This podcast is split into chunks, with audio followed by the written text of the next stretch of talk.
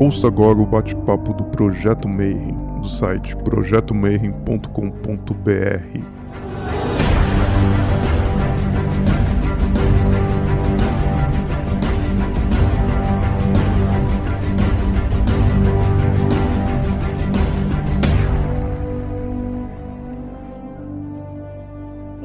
para você que é de bom dia, boa noite para você que é de boa noite, boa tarde se você estiver assistindo isso aí depois no YouTube. Você está em mais um bate-papo Mayhem. Uh, normalmente, todo ano a gente faz um simpósio de hermetismo presencial, só que esse ano a gente foi obrigado a cada um ficar na sua casa. Então a gente está pegando todos os convidados de vários anos de simpósio para a gente ter algum registro aqui virtual, ah, um bate-papo, uma explicação, uma palestra a respeito das ordens iniciáticas, das religiões, das filosofias, dos caminhos que um ocultista pode trilhar. E eu estou chamando assim várias pessoas muito especiais para mim, grandes amigos, grandes irmãos de ordem. E hoje, assim, em especial, foi uma pessoa que eu admiro demais da conta. Ele trabalhou com a gente para na tradução dos livros sagrados de Telema a gente vai falar um pouquinho a respeito disso daí. Então, a princípio, boa noite, meu irmão Frater Escuros. Como é que você está? Boa noite. Por aqui tudo ótimo, friozinho aqui no Rio, mas está tudo ótimo, graças a Deus. O que, que eu posso falar de graças a Deus, né? Cada um interpreta isso como quiser, não é? Mas é, é tudo uma boa. Obrigado por ter me convidado. Né? E a admiração, sabe que é recíproca, né? Desde a primeira vez que a gente se viu, que foi no simpósio, né? Há alguns anos. Então, a admiração é recíproca e obrigado aí pelo convite. A primeira pergunta para a gente abrir, antes da gente falar de Telema, de Ordo Saturno e Caminho Saturniano e todas essas paradas, livros sagrados, eu queria, o pessoal sempre pergunta para você se apresentar e falar assim, como é que você chegou nesse caminho, né? Então a gente vai falar muito aí do caminho saturniano. Então, eu queria que antes de tudo você contasse um pouquinho da tua história. Como é que você chegou numa era que não existia internet, não existia nada? Como é que você chegou dentro da magia? E por que que você ama esse caminho, esse esse trajeto? É, eu quando eu era muito, mas muito novo mesmo, eu não vou saber precisar exatamente qual era a minha idade. Estava assistindo ao filme Nosferatu, olha só. Aquele filme ele me impressionou tanto que à noite, quando eu dormi, eu comecei a ter vários sonhos e algumas experiências que eu até hoje classifico como experiências extracorpóreas. Eu era uma criança, então eu não entendi muito bem o que aquilo significava, mas é, o filme teve uma impressão na minha psique enorme. E a partir daí eu passei a ficar apaixonado por revistas que hoje não, não, não há mais, mas eram os contos da cripta, eram coisas assim, revistas de terror, que era, era uma maravilha aquilo. Eu passei a colecionar desde molequinho aquilo, né? mas ainda não sabendo muito bem é, onde eu estava me metendo. Depois, quando eu me tornei adolescente, lá para os 14 anos, é, 14 anos eu tenho já uma carta escrita pela Fra, 13 para 14 anos, eu procurei numa coisa que se chamava, gente, Páginas Amarelas. Eu comecei a procurar naquele negócio, que era um, um livro amarelo, né, as páginas eram amarelas, e que tinha ali é, nomes e telefones de vários estabelecimentos. Eu comecei a procurar a palavra fraternidade, né, a palavra congregação, a palavra confraria, tudo que tivesse alguma, alguma pista que pudesse me levar a uma associação, uma sociedade que na qual eu pudesse né, pesquisar sobre esses assuntos, eu passei a procurar no Página Amarela e passei a telefonar. Telefonava, via endereço, quem não atendia o telefone eu mandava cartas. Né? Então eu tenho um bolo assim de cartas de, de fraternidade daquela época. A que me chamou mais atenção, né, que me inspirou naquele momento, foi a Fraternitas Rosicruciana Antiga. Aos 16 anos eu sei que eu comecei a frequentar a FRA, de 15 para 16 anos eu comecei a frequentar a FRA porque eu estudava é, próximo, eu saía de lá da minha escola, às vezes ia para os jardins ali, ficar sentado, tinha um jardim, era fraternidade fechada, mas eu ficava do lado de fora ali, às vezes estudando, coisa e tal, e passei a frequentar as segundas-feiras, que apesar de não poder ser membro oficialmente, né, eu podia frequentar as segundas-feiras, o que eles chamam de aula fundamental. Então foi assim que que eu ingressei nesse nesse caminho. E claro a Fra me abriu outras vias né ali que eu comecei a ouvir falar de Telema ali que eu comecei a ouvir falar de OTO de Crowley essa coisa toda. E seguindo essa pista eu cheguei na na época na Fraternita Saturni por intermédio do tal livro Fire and Ice né? mas foi assim isso aí foi só o começo né. A partir daí pesquisando a gente acaba conhecendo muita gente. Cheguei no, no Euclides Euclides Lacerda de Almeida e dali a minha imersão em Telema foi muito profunda né? eu cheguei a ingressar na Sociedade Ouro Tempo Oriente do Marcelo Mota ele já tinha falecido quando eu ingressei e fiquei muito curioso porque o Euclides era considerado um, um herege. Então eu falei, então esse cara deve ser o bom. Se todo mundo falar mal dele, esse cara deve ser o bom. E acabei chegando no Euclides. Né? Foi, foi assim, o início sem internet tinha que ser dessa maneira. Foi páginas amarelas. E logo em seguida, depois que você já iniciou, você foi o primeiro brasileiro a fazer um ritual, o Tro, né? Como é que você pegou já para se interessar para aquele momento que você decide falar assim, pô, eu vou até o final nisso aqui, esse é o meu caminho? É, isso daí, o Troa já foi em 1998, 98, já foi bastante tempo é, é depois, né? Eu estou falando de 86 por aí, quando eu comecei a realmente frequentar a FRA, comecei a ouvir falar de OTO, já algum tempo depois de eu efetivamente ter ingressado e não apenas começado a frequentar a FRA. No início da década de 90, foi quando eu conheci o Euclides, né, aqui no, no Rio. Frequentava uma loja da sociedade Novo Eon, naquela época, né, chamada Loja Maate, que era aqui no centro do Rio. Ah, em 95, o Raposo e a Marisol me, me chamaram para ir até a casa do Euclides, nós fomos até lá para tratar de alguns assuntos administrativos ligados à Sociedade Novo Eon, e não me lembro por que cargas d'água, e também se me lembrasse eu não contava, é, ali surgiu um, um, um problema de, de cunho é, pessoal e de interesses divergentes, né, que culminou na ideia de trazermos o califado para o Brasil. Né? A gente chamava naquela época de califado da mesma maneira que eu, eu falei lá atrás, que quando eu estava na Sociedade Ordo Templo Orientes e eu ouvi falar de Euclides, pô, se todo mundo fala desse cara, ele deve ser o bom.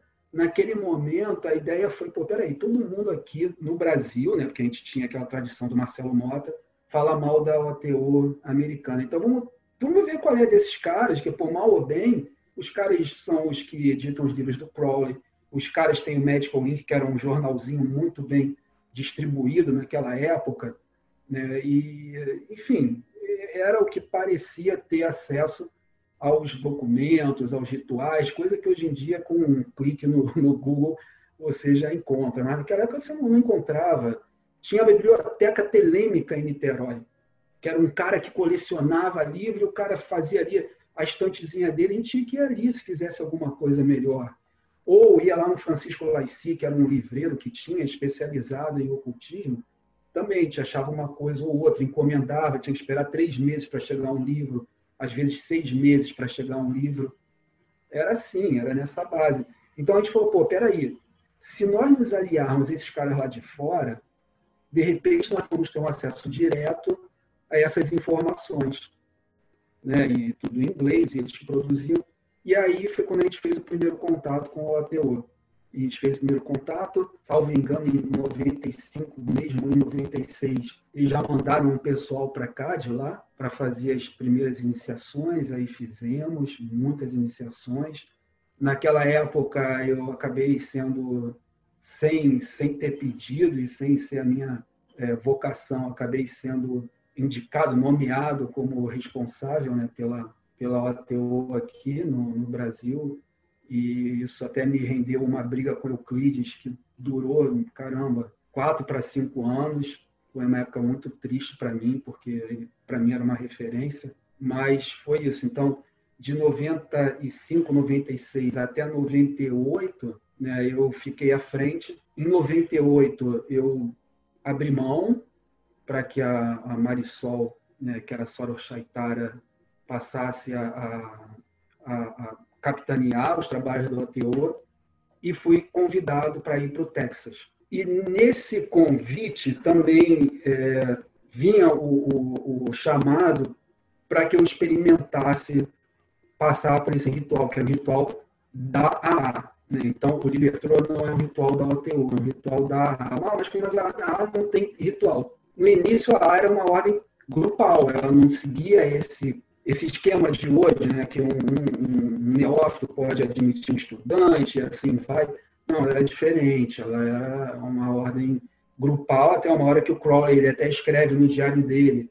Ah, o grande problema de ordens grupais é, que hoje falam mal do seu chapéu e amanhã falam mal da sua moral. Então, Crowley decide acabar com aquele grupo da área. Ele achou a OTO continua sendo o trabalho dele de grupo e a A um trabalho ali que passou a ser de uma corrente individual, de indivíduo para indivíduo. Mas esse ritual existia. E havia um grupo da nos Estados Unidos que ainda se utilizava desse ritual, que era um ritual para neófitos. E o Euclides, na época, ele estava em contato com o Martin Starr, que era o cara que era o chanceler dessa, desse grupo da, da AA. E o cara me convidou, ele falou, como você é um neófito recebido pelo Euclides, e tanto eu quanto o Euclides fomos recebidos pelo Marcelo Mota, eu gostaria que você conhecesse o ritual. E vou te dizer, foi um dos rituais mais impactantes que eu já conheci dos mais impactantes, se não o mais. Extremamente bem elaborado. Crowley era um, era um gênio, né? Então, extremamente bem elaborado. Quem conhece o Liber Piramidos é uma. O, o Piramides é uma versão individual desse ritual, mas muito reduzida. É extremamente impactante. Um ritual, caramba, assim, as, os símbolos dele falam muito alto sabe? E falam ali na alma, porque ali ele, ele te desnuda completamente. Tudo de ruim que você tem, esse ritual esfrega na tua cara e tudo de bom que você tem ele também esfrega. Né? E no final desse ritual, acho que não tem problema nenhum falar, porque se procurar também na internet a gente encontra, e porque também isso hoje em dia está desativado, acho que ninguém mais tem um, um, um grupo que o, o, o celebre, no final é sensacional, que você se põe num trono e aí fala, olha, agora você vai ver o verdadeiro Deus, né? Aí na tua frente aquele negócio assim, com um pano, quando eles puxam o pano é um espelho. Então, cara, é, é, é sensacional, sensacional. Então isso aí foi em 1998, né? Que era o Libertroa, eu passei, reportei o Euclides, tudo direitinho, mas depois o Martin Stein e o Euclides se desentenderam também, como é, como é de praxe. Isso é uma coisa que você falou que eu achei extremamente interessante, é que quando você vira e fala que é iluminação, você descobre que na verdade é menos. Uhum. Né? Você, a pessoa tem aquela ideia de que, pô, eu vou me iluminar, vai descer um anjo, vai me dar uma medalha, vai cantar parabéns e tal, né? Uhum. E o caminho saturniano ele é um pouco mais de autoconhecimento, de você se lapidar. Né? Então uhum. eu queria que explicasse para o pessoal leigo e até para o pessoal iniciado que está assistindo na sua opinião, o que é o caminho saturniano? O que é o caminho de Saturno? Na vida de uma pessoa, no magista? Como é que isso funciona? Ah, então, deixa eu só voltar para explicar como eu entrei nessa história do Saturno. Na verdade, quando eu, procurei a, a OTO, essa coisa toda, foi por uma frustração de não ter conseguido contatar naquela época a Fraternidade Saturno nem a Ordo Saturno eu escrevi, mas ninguém me respondeu. consegui o endereço na Alemanha, escrevi para lá e ninguém me respondeu. Então, é, o meu ingresso, primeiro na Sociedade Ordo Templo Oriente, depois na Sociedade Novo Eon, ele se deveu a essa minha frustração. E o que eu achava que havia de mais parecido era um engano, mas o que eu achava que, que havia de mais parecido em termos de, de associação era o OTO. Né? Então, foi por aí que eu, que eu entrei na OTO buscando algo que não era bem o que eu queria. Mas, em 98, as pessoas me perguntam, mas por que você saiu do OTO, que não sei o quê? Em 98 mesmo, quando eu fui para o Texas, a convite da, da OTO, quando eu passei para Marisol a, a responsabilidade de, de, gestão da OTO no Brasil e fui para o Texas a convite deles, eu tinha acabado de fazer contato com o Walter Yanchik, que foi grão-mestre da Fraternidade Saturno. E quando eu cheguei nos Estados Unidos, no dia que eu fui, eu recebi a carta do, do, do Walter. E, caramba, ele era o frater Yananda, né? escreve Jananda, mas lê Yananda. Eu levei aquela carta comigo para o avião. Quando eu cheguei lá, eu mostrei para o grão-mestre do ATO, o cabeça externa, e ele falou: não, não pode. Não pode fazer parte desse negócio aí, não. Eu, mas como é que eu não posso? Não é Ethereum, que não sei o quê. Pô, olha só. Então, um dos motivos que me levaram a, a romper com o ATO também foi isso. Uma escolha né? uma escolha. E o que me atrai nesse caminho, em primeiro lugar, essa questão de, de que menos é mais. Né? É uma coisa meio Bruce Lee, para quem gosta de arte marcial, entende? Aquela coisa de, de menos é mais. Não tem muitas, muitas obrigações fora do, do seu âmbito pessoal. Fora isso, a tua responsabilidade é, uma vez que você seja admitido em loja, frequentar a loja frequentar os rituais, uma vez por mês. E se você não puder frequentar, que você realize a versão individual em casa. Né? Ou seja, existe aí uma, uma questão que ela diz respeito ao se fazer notar. Né? Isso eu sempre converso em loja. Se você não se fizer notar, depois também não, não, não fica pedindo. Porque o pessoal só lembra, muitas vezes, não, tô, não vou generalizar, mas algumas pessoas só lembram de que existe um, um outro lado da realidade que é invisível, que é, supostamente tem poderes para ajeitar sua vida ou que supostamente está ferrando sua vida, só lembra quando a porca aperta, né? Então, assim, você quer estabelecer um, um, vínculo, digamos, de proximidade ou de intimidade com determinadas energias, faça-se notar, faça-se presente, né? saiba respeitar. Então, o caminho saturniano, basicamente, é um caminho de autoconhecimento. A ordem, a Ordo Saturne, ela se inspira 100% no caminho inicialmente traçado para a Fraternidade Saturne, né? e a Ordo Saturne ela saiu de, do seio da Fraternidade Saturne justamente que a Fraternidade reformulou o seu, o seu currículo, reformulou sua, sua, suas preferências doutrinárias. Em 79, essa loja se declarou independente, é, para o pessoal que é leigo, o nome lojas não é loja de vender coisas, né? Ele vem de uma tradição maçônica que é lodge, ou acampamento, é. ou, ou, aquele lugar onde os construtores se abrigavam quando eles estavam construindo alguma coisa. Então, às vezes, por exemplo, o martinismo se fala capítulo, é um termo para um grupo né, que se junta num templo para fazer o ritual. Ah, é, porque tem essas questões né, de terminológicas que às vezes a gente tem que traduzir para que todo mundo se entenda. O caminho saturniano é um caminho de autoconhecimento. Então, por exemplo, a gente tem um, um documento né, que ele é entregue aos irmãos da ordem, bem no comecinho, que traça ali o, o que se espera nos, dez, nos 11 primeiros graus. E, diferentemente dos graus de, de ordens que nós conhecemos, a, a Ordo Saturno, a Fraternidade Saturno, não tem os graus lineares, né? Não quer dizer que você hoje vai entrar no primeiro, amanhã você vai para o segundo, terceiro, não. Você vai construindo o seu caminho. Né? Você pode se interessar por um tema, digamos, do terceiro grau e não se interessar nada por um tema do quinto grau. Né? Você pode se interessar pra, por assumir o compromisso do quarto grau, que é um grau de compromisso, hum, e não se interessar pelos estudos teóricos, digamos, do, do, do grau 6. Então, você não precisa fazer 1, 2, 3, 4, 5, 6, 7, 8, 9, 10, não. Né? Às vezes, o camarada entra no grau 0 de neófito, vai para o grau 8, que é o grau de Mercúrio, que é um grau que necessariamente você tem que passar por ele, e depois o cara vai para o grau 2, porque tem um tema no grau 2 que ele quer desenvolver, que ele quer estudar. Né? E depois vai para o grau 3, para o grau 5, nunca assume a responsabilidade do grau 4. Isso, isso existe, isso é perfeitamente possível dentro da ordem. Né? O requisito, existe um requisito para que você passe de, de, de um nível da ordem para outro, né? do nível básico, digamos assim, para ficar fácil de, de falar, para o nível intermediário. Né? A gente chama para o nível de, de, de neófito, do, do, do círculo dos neófitos para o círculo dos mestres, que é você ter o grau 8, depois do grau 8 que você pode fazer o grau 4, para o pessoal ver que não é linear a coisa.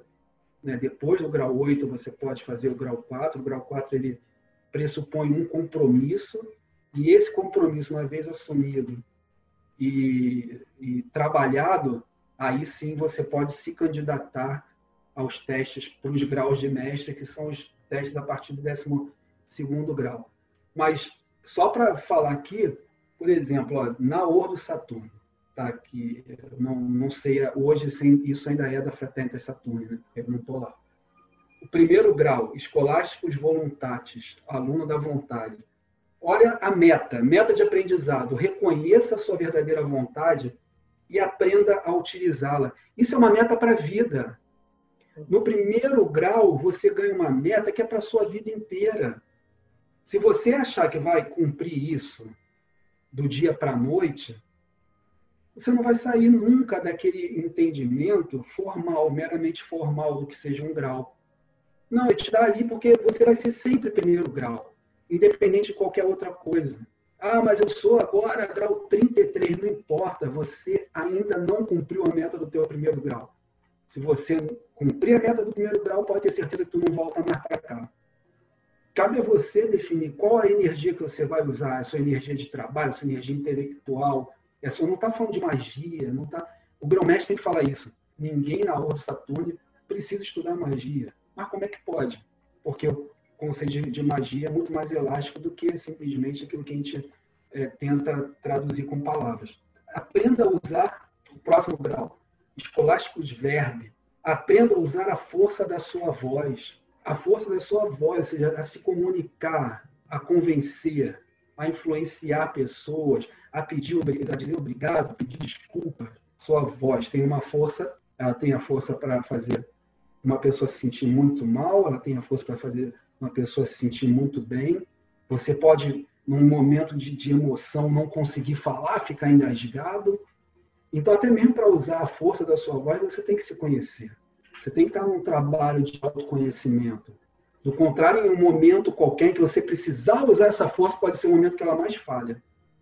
Ou porque você não conseguiu lidar com as suas emoções, ou porque não conseguiu lidar com a sua, com a sua vaidade, ou porque não tem capacidade de se expressar. Enfim, é um, é um trabalho para o terceiro, para o grau lá, escolásticos verbo. Próximo, servos iuris. Aprenda a assumir a responsabilidade pelos seus atos. Caramba, responsabilidade pelos seus atos. Isso é terrível. Né? A coisa de você. Você precisa se conhecer, até mesmo para você parar de botar a culpa de tudo nos outros. No, na vida, no, no coronavírus, no Bolsonaro, no Lula, no tudo. Pô, eu tô ferrado, mas é o Bolsonaro que não me deixa sair. Não, que, sei lá, é o, que não é o Bolsonaro, que é o Witzel. Peraí, responsabilidade pelos seus atos. Você sai ou você fica em casa se você quiser. Ninguém está te obrigando a nada. Né? E, e, enfim, a gente sempre tem ali aquela tendência, né? Ah, eu deixei isso cair porque você me deu um susto. Caramba, tá, deixei cair, agora vou pegar. Enfim, desse, desse jeito. Próximo, servos templo, servidor do templo. Aceite a si mesmo como um tijolo na obra da manifestação divina. Cai no autoconhecimento para você se aceitar como um, um, um, tijolo na obra da construção divina, você tem que aceitar também, lógico que você tem as suas virtudes, você tem as suas falhas, mas você é o que você é. E, não obstante, independente dessas suas virtudes, dessas suas, é, dos, dos, seus vícios, você é um tijolo da construção divina. Naquele ritual da arca, eu te falei, o, o diabo fica falando assim, o diabo não, né? Tem o anjo preto e o anjo branco o, o anjo preto fica assim, ah, mas ele é um mentiroso. E o branco fala, mas ele está sob a sombra das asas. Ah, mas ele é um traidor, mas ele está sob a sombra das asas. Ah, mas ele é um verme, mas ele está sob a sombra das asas. Ou seja, você é um tijolo da obra da construção divina. Apenas se reconheça como tal. O que você vai fazer com isso é problema seu, mas aceite. Próximo, servidor do ritual, servos ritos. Meta, compreenda a vida como um ritual, cujos paradigmas você mesmo determina. Você determinou? Então agora cumpra com aquele seu ritual, o ritual do seu dia a dia. Né? Próximo, certos pantáculos, nono grau, servidor do pantáculo. A meta, aprenda a se posicionar. Décimo grau, familiarize-se com seu santuário interior. Esse é o servidor do tabernáculo. Silencie e se desconecte de energias negativas. Olha isso.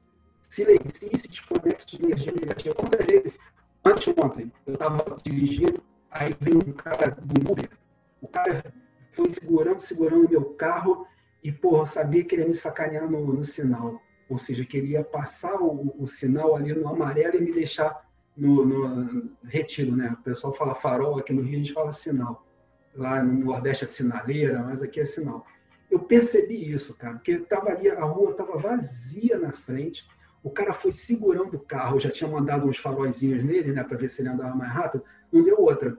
Ele passou o sinal, quando o sinal já estava vermelho, eu não pude passar porque era uma encruzilhada, se eu passasse eu ia, ia me arriscar. Aí minha filha, porra, vai atrás, vai atrás. Eu falei, Natália, que vai atrás? Primeiro, eu não conheço esse cara. Segundo, eu não sei qual é a do cara. Terceiro, se ele está feliz porque fez isso, deixa o cara feliz. Silencie e se desconecte de energias negativas. Quantas vezes não vão botar o dedo na sua cara, você é isso, você é aquilo, você é.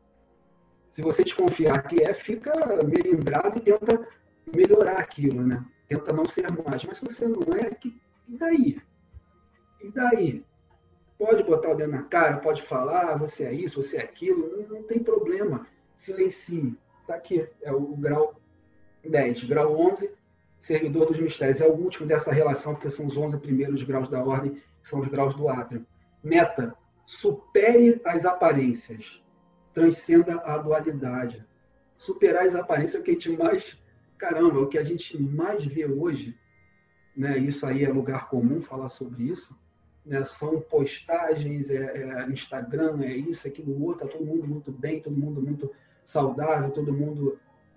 E a gente começa a, a ter isso como régua da nossa vida. Né? Como as aparências é, se apresentam e tá tudo super bem para o outro, aí você começa a se sentir diminuído. Porra, mas caramba, tá todo mundo tão bem, tão bem, tão bem. Porque é isso, é aparência, né? Foto, é assim, que não sei o quê. Caramba, supera isso. Então, não é um caminho, o caminho saturniano não é um caminho em que vai te dizer, olha, no primeiro grau você vai chamar o, o capiroto fulano. No segundo grau, você vai falar com grande anjo, não, não sei das quantas. No terceiro, você vai ser elevado a, a, mestre. No quarto, caramba, vai ter mais que mestre. É mais que mestre. Pô, se tu foi terceiro, tu é mestre. Então, tu é mais que mestre. E assim por diante. Não é isso ele, ele é um caminho que pega toda a responsabilidade da tua vida e coloca sobre os teus ombros, mesmo a gente sabendo que a gente tem é, os famosos stakeholders, né, pessoas que vozes na nossa cabeça que pertencem aos nossos pais, ao nosso chefe, aos nossos professores. Essas vozes estão aqui. A gente acha que são nossas, mas estão aqui. Mesmo assim, até isso você tem que conhecer, né, ou tentar conhecer, né, de quem são essas vozes né, de quem é a voz que, que diz que você tem que estudar para ser alguém, quem é a voz que é tua, você está reproduzindo isso, né, que você, aquilo que você estava outro dia conversando com o irmão no, no Instagram sobre isso, né, aquilo que você ama não pode te trazer dinheiro, né, se, se você ganha dinheiro com aquilo, quer dizer que você não gosta tanto. Quem, quem te contou essa história? Entende? Então, é um caminho de autoconhecimento. E a ritualística ela entra uma vez por mês para te ajudar nesse sentido. Você já sabia, mas o pessoal que está assistindo não sabe. A gente já assinou o contrato para publicar a tradução do Fraternita Saturni, né? Porque a gente foi atropelado pela, pela pandemia e por tudo, né? A gente faz financiamento coletivo, então a gente decidiu dar, dar uma segurada, mas se Deus quiser, até no final desse ano, no mais tardar, começo do ano que vem, a gente deve estar tá trazendo aí esse, esse livro traduzido, né? Uhum. E eu achei uma coisa legal que você falou, comparar com a arte marcial.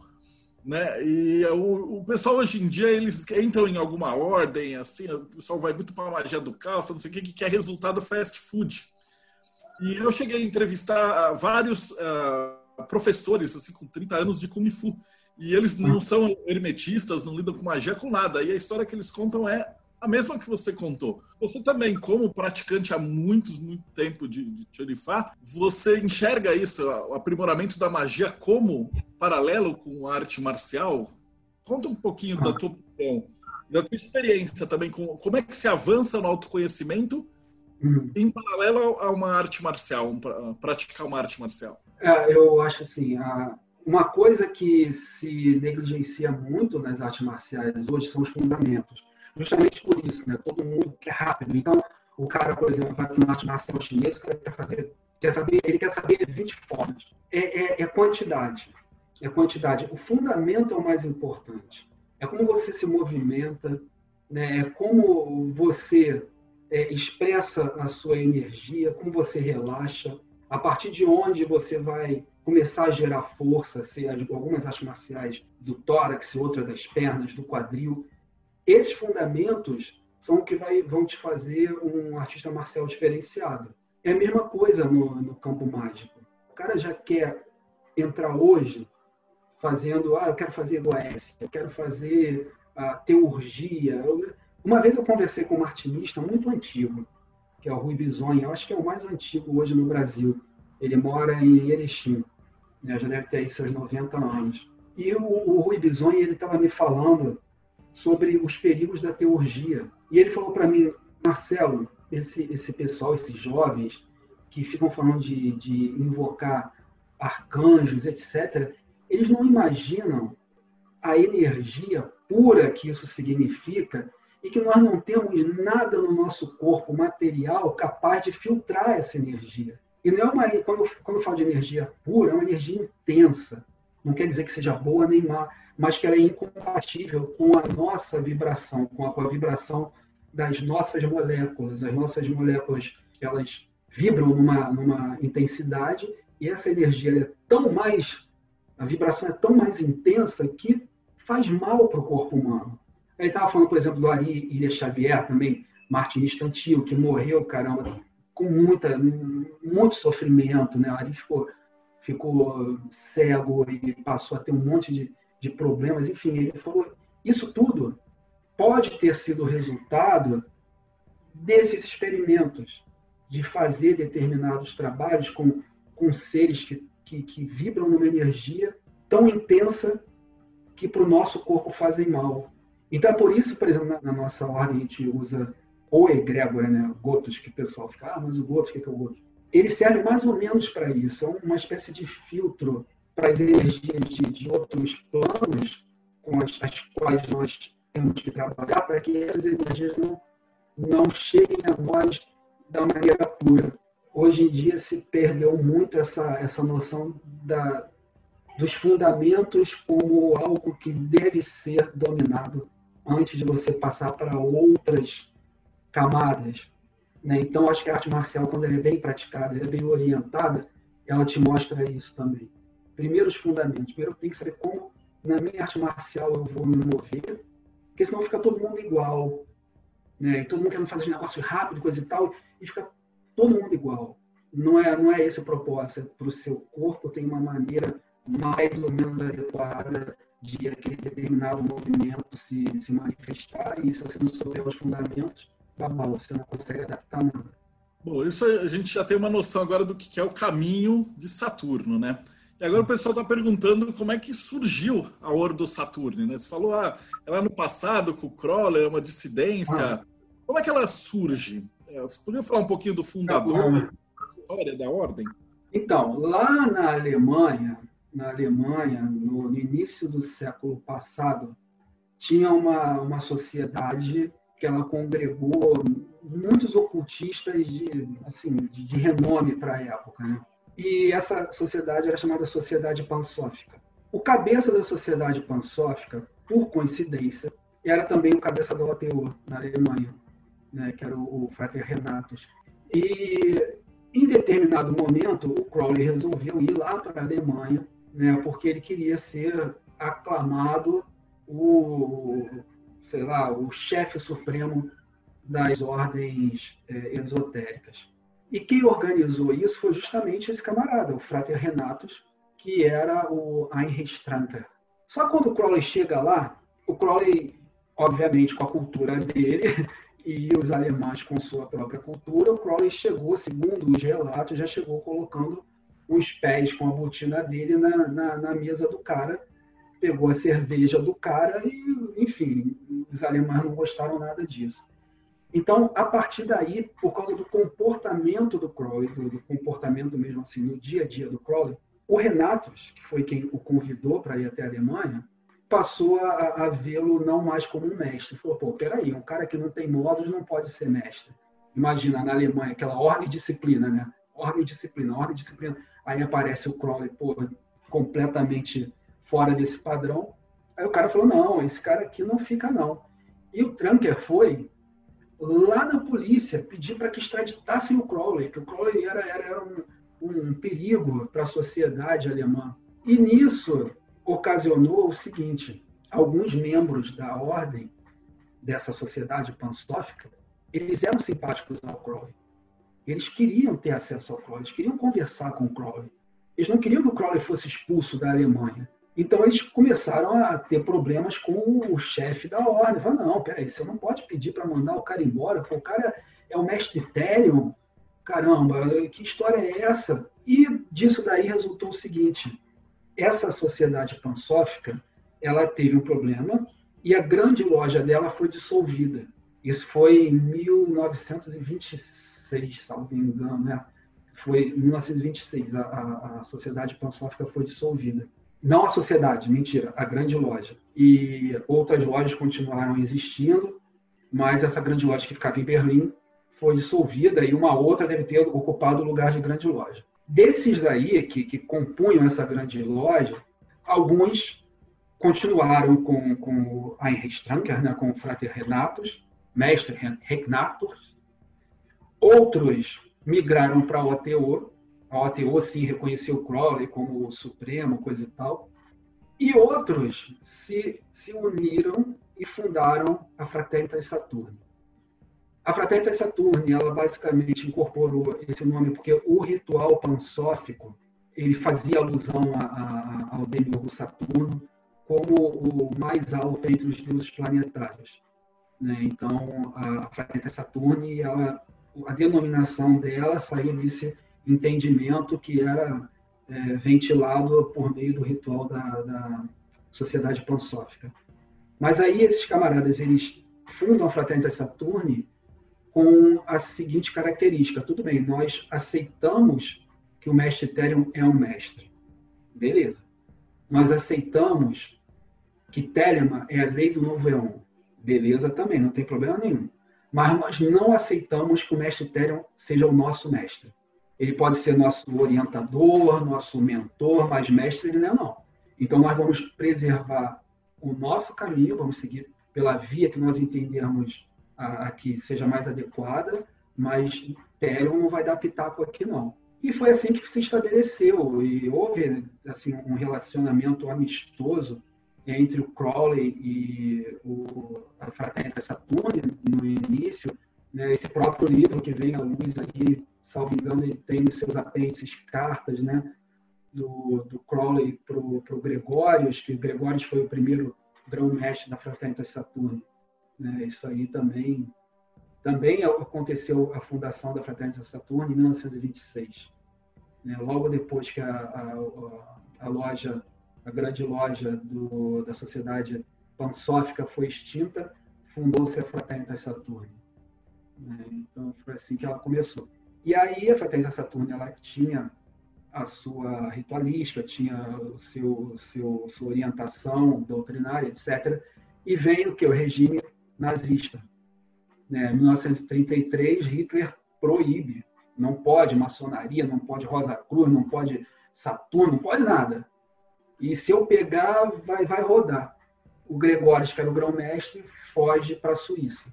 Fugiu para a Suíça e só voltou bem depois, voltou 30 anos depois que o Gregório volta para a Alemanha, entre 20 e 30 anos, agora não estou bem certo. uh, acho que ele voltou em 50 e pouco, então foi 20, 20 e poucos anos depois ele volta para a Alemanha e consegue reorganizar a Fraternidade Saturno. Uh, em 60 e qualquer coisa ele morre, e a partir daí começa a ter um, uma outra configuração, né, tanto histórica quanto doutrinária, que vai descambar na década de 70 com a magia do caos. É, na década de 70, lá na Alemanha, a magia do caos passa a ser muito atrativa. Né? Dentro da, das lojas da Fraternidade Saturni, começa-se a dar uma, uma preferência pelo estudo da magia do caos. E isso faz com que a mentalidade das pessoas né, mude, porque a magia do caos já rompe com vários conceitos né, muito tradicionais ali de magia, muito formais, por assim dizer, não tradicionais, mas formais, aquela formalidade toda. Acontece que sempre tem um grupo que gosta disso. Né? Então, em 79, o chanceler da Fraternidade Saturni, que era o, o mestre Honórios, ele proclama lá a, a independência da loja da qual ele era, ele era participante, que era no norte da Alemanha. E como eu falei, do início, essa loja ela, ela continuou se chamando loja, não sei o que, da Fraternidade Saturno, mas aí por uma questão legal, é, eles precisaram modificar o nome. Em 1980, esse grupo registra o nome Ordo Saturno. Né? Ordo Saturno era o nome do grupo, do, do círculo de mestres da Fraternidade Saturno né, dentro da Fraternidade Saturno, então existia uma outra Saturno. Eles pegaram esse nome e transformaram o nome da, da nova organização, quer dizer, da continuidade da velha Fraternidade Saturno, mas com uma nova manifestação. E aí foi interessante porque os mestres da Fraternidade Saturno, né, ou seja, pessoal do grau 12 para cima, em sua maioria migrou para o Ordo Saturno, né, a ponto de o, o, o único membro da ordem na época que tinha conhecido o Gregórios, né, o, o, o, fundador da Fraternidade Saturni, e que tinha obtido o grau 33 do Gregórios, que é o grau mais alto, né, esse membro ele migra para o Ordo Saturni e ele instala o primeiro grão-mestre da ordem no grau 33. Então, com isso, e aí eu não estou dizendo que é melhor nem pior, só estou dizendo que com isso a corrente iniciática da fraternidade Saturne, ela migra para o Ordo Saturno. Né? Me parece que hoje em dia há uma, uma tendência de reversão da fraternidade Saturno na Alemanha. Eles estão voltando mais para a questão mais formal, tradicional, e, e enfim, o, o, o, sistema antigo parece estar sendo reimplantado. Mas foi assim que a Ordo Saturno surgiu. E como é que ela chega no Brasil? Tá, no Brasil ela chegou ah, por volta de 2013, 2014. Como é que ela chegou? Eu sei que antes de eu ter sido contatado pela ordem, na verdade a ordem me contatou e não eu os contatei. Tá? Havia um grupo aqui no Brasil que já estava em contato com a Cor do Saturno. Né? Tinha um grupo, salvo engano, o, o a pessoa que estava organizando isso morava no Paraná eu não sei se ele já estava no Paraná ou se ele ainda estava em São Paulo, não, não, não, posso precisar. E tinha um grupo já. E tem um mestre da Ordo Saturni, um mestre alemão da Ordo Saturni, que tem uma, uma, uma indústria grande no Brasil, né? tem uma indústria importante no estado de São Paulo, e esse pessoal acabou sendo indicado para fazer contato com esse cara. Ele mora na Alemanha, mas a família dele é apaixonada pelo Brasil, ele veio sempre para o Brasil e ninguém sabia, eu não sabia disso. Mas aí alguém lá na Alemanha falou para esse pessoal que estava procurando, né, saber informações, falou, olha, entre em contato com o fulano, né, na, na, na cidade tal, em, no estado de São Paulo, porque ele é um membro da nossa ordem. Só que não sei por que cargas d'água, um dia, eh, em 2013 ou 2014, eu recebi uma mensagem desse cara. E ele falava: Olha, nós fomos é, indicados, é, nós fomos direcionados a você pelo mestre Seth Orion da, do Canadá, que era um mestre com quem eu já vinha trocando ideia há muitos anos. E como você foi é, aluno do Walter Jantic, que é um grão-mestre da Ordem da Fraternidade Saturno, como você tem contato muito tempo com o, o, o mestre Seth Orion, nós gostaríamos que você assumisse esse processo de trazer a ordem para cá. Para mim foi uma surpresa, porque eu não sabia nem que o Sete Orion era da, da Ordo Saturno, eu sabia que ele tinha sido da Fraternidade Saturno, ele é, é, mora no Canadá, mas ele é suíço, e ele conheceu o Gregórios, olha, ele conheceu o fundador da Fraternidade Saturno. É, eu já tenho contato com ele há muito tempo, mas ele nunca me falou que ele era membro da Ordo Saturno, nunca. E foi uma surpresa, e como era algo que eu sempre procurei, né, nessa época eu estava desiludido de magia, de mistério, não queria nem mais ouvir falar nisso. Mas caramba, olha só, Corpo Saturno, como é que pode? E aí eu comecei a contatar algumas pessoas lá da época em que eu fiz contato com o Walter Janchik, que eu fui lá para o Texas, passei por aquele ritual da A, voltei para o Brasil. No retorno, assim que eu, que eu saí do OTU, a gente fundou um, um pequeno círculo ligado a esse é, mestre, né, o Walter. E aí eu comecei a fazer contato com as pessoas que participaram desse círculo. Outros vieram por intermédio desse camarada que estava já em contato com eles antes de eles me contatarem. E a gente começou a estabelecer aí o, o, os primeiros planos para trazer a ordem para cá. Né? E foi assim que, que começou. Então a gente teve que montar o terreno, limpar o terreno primeiro, e só em 2016 aí a gente teve a visita do grão-mestre da ordem. Né? Foi sensacional, completamente diferente do que eu estava acostumado. Não cobrou nada. Ah, a gente tentava pagar alguma coisa para ele, ele não aceitava. Saiu tudo do bolso dele. Viagem, hospedagem, alimentação, tudo tudo, tudo, tudo completamente diferente do que eu estava acostumado, aquela pompa circunstância de ter que receber o fulano, de ter que pagar tudo e pagar isso. Iniciação, nada, não, não se cobra nada, nada, nada, nada. Eu trabalho pelo trabalho. Você vai ter o seu, o seu grau se você fizer o que tem que fazer no, no, no momento que tem que ser feito, enfim. Então, isso daí foi também uma, uma surpresa, né? uma quebra de paradigma enorme e aí ele veio em 2016, né? veio para cá, fez um monte de, de cerimônias de recepção. Alguns membros que já praticavam ali há mais tempo, ele é, concedeu né, a oportunidade de fazer o, o teste, a prova para o quarto grau, e os que passaram foram né, admitidos nesse, nesse quarto grau, que é um grau importante da ordem, né? é um grau que, que abre como eu falei antes, o caminho para o grau de mestre. O próximo grau já é um grau de mestre. E são trabalhos extremamente complexos. Cada vez que você está fazendo um trabalho e galgando assim degraus na ordem, os trabalhos são mais complexos, mais complexos, mais complexos. E foi assim. Ele veio e a gente começou com a loja aqui no Rio, depois São Paulo teve a loja Imperium. Agora nós temos uma outra loja também em Belo Horizonte. Nós temos um círculo ah, em, em, Santa Catarina e um círculo também no Ceará, em Fortaleza. Né? Então, está é, nesse pé. E o pessoal sempre pergunta, né? Assim, a gente já está chegando no final, mas eu ia falar assim: teu conselho para quem está começando agora e deseja estudar hermetismo. E no final a gente vai pedir, né? Como é que o pessoal faz para entrar em contato com a Ordem de Saturno? Assim, eu o conselho é sempre esse, é não perder de vista a importância dos fundamentos. Existem livros que sempre foram grandes referências, né? Então, por exemplo, você quer, quer estudar Telemann, quer estudar Crowley, não tem jeito. É, primeiro, você ter que ler o livro da lei. Segundo, você vai ter que ler o, os livros que, que, que fundamentam esse, esse, entendimento para que você conheça o mínimo de Crowley, Magic, livros sagrados de Telemann, uh, o livro das mentiras, enfim, existem livros que são fundamentais.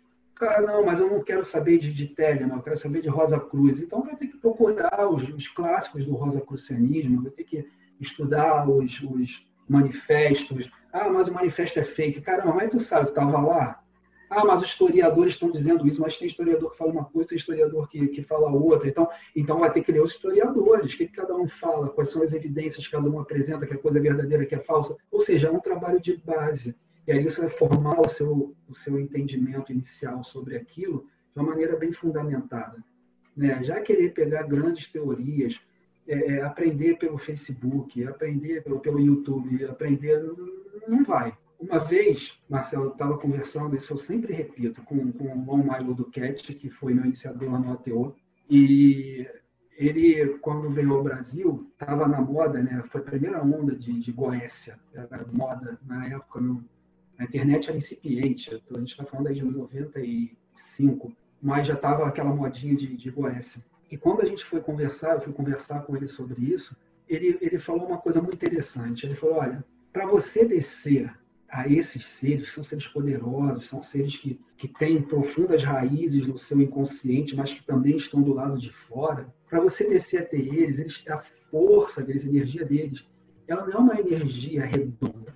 É uma energia ó, é meio zoada, é meio, meio bagunçada. Então você tem que ter um, um propósito, você tem que se apresentar com uma certa autoridade e com um propósito. Então, para você descer onde você não enxerga, você primeiro tem que conseguir uma lanterna. Então, o seu trabalho não deve ser esse, e sim, primeiro, um trabalho inspiracional, contemplativo, algo que te inspire, algo que você veja um, pôr do sol e fique maravilhado e sinta aquele êxtase, que te conecte com uma dimensão que você reconheça estar acima, ser superior, ser transcendente. Depois disso, aí você desce. Que quando esse, essa, esse êxtase fizer o seu, o seu coração brilhar, a sua aura brilhar, você vai descer ali e vai descer com a autoridade de quem está fazendo o seu papel na criação, que é de, de levar luz para onde ela não existe. Porque as trevas vieram primeiro, dizia ele. Então, as trevas estão muito mais próximas da criação e do Criador. Elas vieram antes. Mas ele próprio, o Criador, falou: faça-se a luz. Então, cumpra com esse mandamento, cumpra com, essa, com esse comando, e seja você próprio essa luz. É isso que, que eu acho que falta, sabe? É você dar valor a essas coisas. Né? Você dá valor a esse pôr do sol, como ele pode te inspirar uma, uma flor né, um grande Rosa Cruz que eu conheci, que já faleceu e que nunca pertenceu à Ordem Rosa Cruz nenhuma, ele falava para mim: a rosa inspira, aspira né, o perfume da, daquela rosa. Quando você estiver mal, quando você estiver triste, quando você estiver. Pega uma rosa e, ó. Ah, você vai ver como aquilo fala para sua alma, né? como aquilo te dá uma, uma resposta. Então é isso que eu acho que falta, sabe? Nas pequenas coisas, a gente crer que elas possam nos conduzir para grandes realizações. E uma outra pergunta que o Felipe Damião fez, que a gente até conversou antes de começar a gravação. Ele estava hum. perguntando se ela possui um corpo religioso, como a Otto, tá, tá, tá, é, se existe missa luciferiana que ele leu no Fire and Ice. E aí eu lembrei de te perguntar justamente para desmistificar, que tem muita coisa que tem no Ice que não é correta não, não tem essa. Tipo assim, no ateu, né? Tem a, a, a igreja gnóstica. Né? Na Frá tem igreja gnóstica. No martinismo tem igreja gnóstica. Na outra Saturno não tem um corpo é, religioso, por assim dizer. Né? A questão. A, a outra Saturno ela não é uma ordem é, satanista, nada disso. A gente não, não, dá, não dá nenhuma atenção para isso não que a gente não reconheça que outros possam dar, mas e a questão luciferiana ela é mais ligada ao aspecto prometeico, né? A, questão do, do da, da, tocha, de você é, o autoconhecimento tem tudo a ver com isso, né? De você roubar aquele fogo, mas você vai roubar o fogo para quê? Entende? O, o fogo é para você enxergar onde você não enxerga hoje. Não há outra razão. Ou você vai se aquecer porque você está com frio, ou você vai enxergar alguma coisa.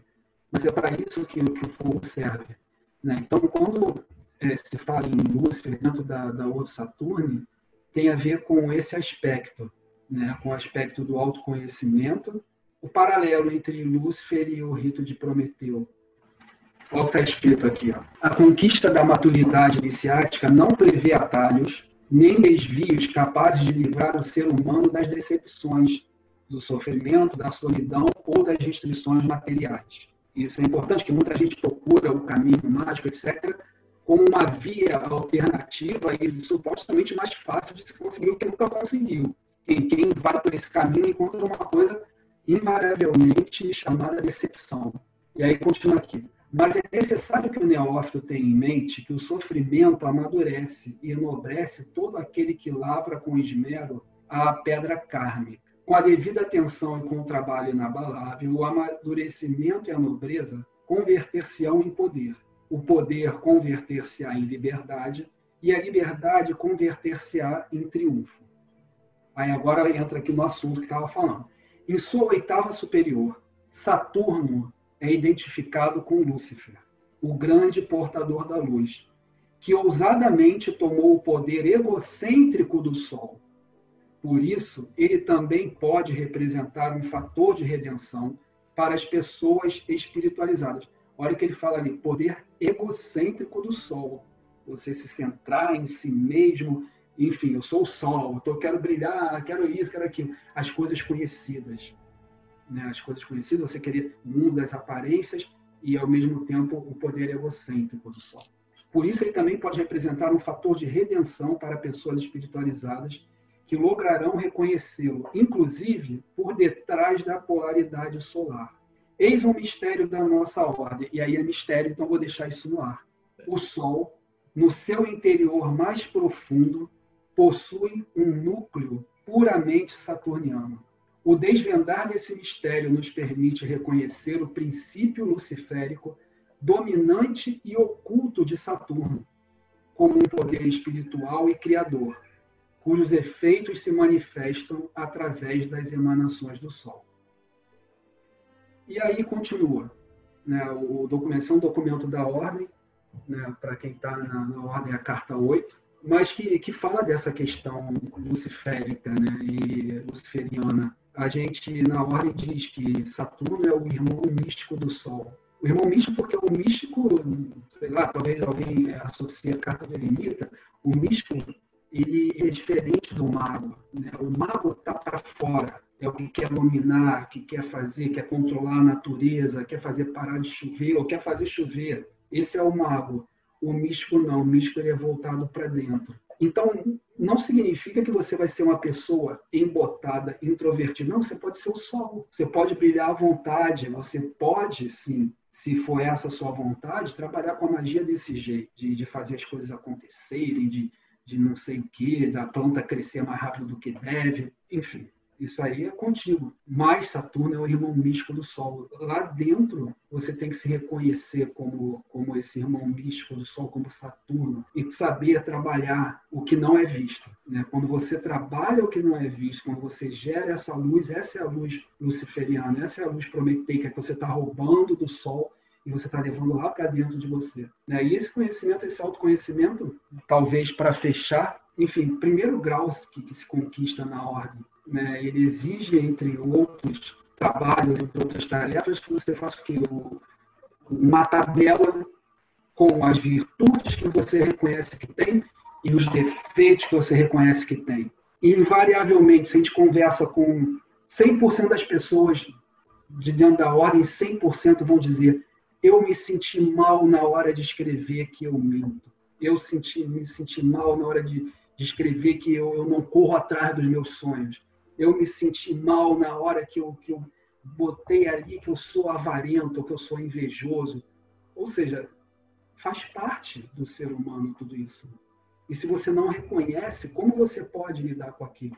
Né? Se você é preguiçoso, como você vai, vai, vai combater a preguiça? Né? Você vai fazer o que? Vai chamar o demônio da preguiça? Muita gente faz isso. Eu estou pobre, aí chama o, o, o demônio que, que, que te dá dinheiro. Você só está reconhecendo que você está pobre e que você não consegue fazer nada para isso. Entende? Aí você tem que chamar um, um, uma coisa externa para poder lidar com esse seu problema. Às vezes teve uma coisa meio psicanalítica ali, a conversa com, com o capiroto, mas é isso. As pessoas falam, cara, foi, foi ruim para eu escrever.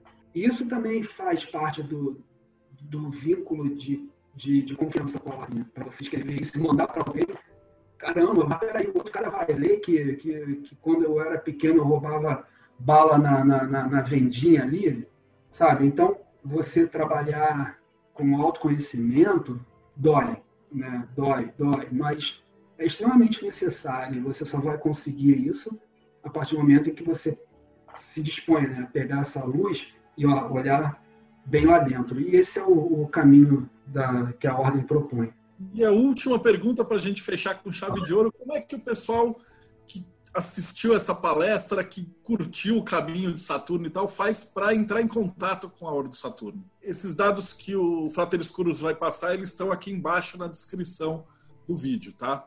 A gente está na época de pandemia e as coisas estão tão bem complicadas, né? E às vezes o nosso contato com a Alemanha está um pouco prejudicado, porque a, o grão-mestre faz questão de ler tudo que, que é pedido de filiação, essa coisa toda, ele analisa coisa e tal, e ele não fala português, então ele depende do outro irmão nosso que, que fala português, e a mãe dele também está bem mal de saúde, então as coisas estão um pouco devagar. Mas é, a gente tem um e-mail que é ordosaturnebr, ordosaturnebr, arroba gmail.com, e por meio desse e-mail a gente recebe os pedidos de, de filiação, a pessoa vai, em contrapartida, né, receber algumas coisinhas para ler e um texto ali que já diz o que nós somos e o que nós não somos. E a prova de que pouca gente lê é que muita gente acaba que entra para a ordem e começa a fazer perguntas que, de coisas que estão lá no primeiro e-mail, no primeiro e-mail que a gente manda. E a gente tem maior trabalho, eu sei que tem alguém perguntando, ah, tá, em português. A gente tem um trabalho danado de traduzir as coisas do alemão para o português. É, é, é, caro, porque é, nós somos poucos trabalhando por muitos. Né? E, assim, não dá, por exemplo, para uma pessoa fazer todas as traduções. Então, nós temos uma tradutora de confiança. É caro traduzir, é trabalhoso traduzir, é trabalhoso revisar. E mesmo assim, gente, quando um, um, um interessado nos escreve, muitas vezes nem lê o que a gente responde. Então, o que eu vou pedir é, se alguém escrever para a ordem, lê o que a ordem está escrevendo de volta, a resposta, porque depois que, que, que entra e chega lá e fala, cara, não era isso que eu estava que eu querendo, eu queria monografia, eu queria sei lá o quê, eu queria uma estátua, eu queria um busto, do, do, do, um selo planetário, a gente não vai dar nada disso. Lê lá que a gente vai dizer exatamente quais são os nossos propósitos e o que nós somos, o que nós não somos. Ah, tem magia sexual na ordem? Caramba, gente, desencana disso, não, não pergunta mais isso, não. Mas é, é vai estar tá lá, o que nós somos, o que nós não somos. E se interessar, aí sim vai ter uma fichinha, nos manda, a gente envia para a Alemanha e a Alemanha nos responde. Assim que a Alemanha responde, a gente entra em contato de volta, só novamente, o grão-mestre lê tudo, tudo, tudo, tudo. Então, o próprio grão-mestre da ordem, o próprio chefe dos chefes, ele faz questão de ler. Então, pode demorar mais ou menos, dependendo da, da situação, essa, essa nossa resposta depois. É, mas é isso, ordosaturnibr.gmail.com. Eu acho que com isso fechou com chave de ouro, cara. Mas eu estou honrado, é uma, assim, uma felicidade gigantesca da gente poder ter conversado hoje. Eu acho que tirou, desmistificou para muita gente e tem muita gente que se interessa por esse caminho.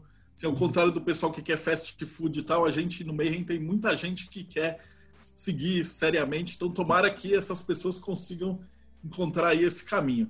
Então, te agradeço de coração. Então, agradecer a todo mundo né, que teve paciência quem quiser né, fazer alguma pergunta mais reservada, etc., ou pode encaminhar para esse e-mail. Se quiser me procurar Instagram, sei lá o que, eu só não garanto responder rápido, né? porque pô, eu sou mega ultra ocupado, mas consigo. Eu sou ocupado por minha culpa mesmo, porque eu assumo várias atribuições ao mesmo tempo e muitas vezes eu não consigo é, dar conta de uma que, que seja mais simples. Né? Então, tem lá o meu Instagram, que é Marcelo Alexandrino, tudo junto, e vamos, vamos tocando. É isso. Obrigado. Então, para você que assistiu a gente até agora, muito agradecido. E, de novo, é, põe para seguir o canal e põe os likes, porque o, o, YouTube, a partir de 10 mil, 40 mil visitantes, uma coisa assim, ele libera o chat ao vivo para a gente bater papo. A ideia é trazer os convidados também, dois a dois, para a gente conversar de vários assuntos. Então, muito agradecido e até o próximo Bate-Papo Meio.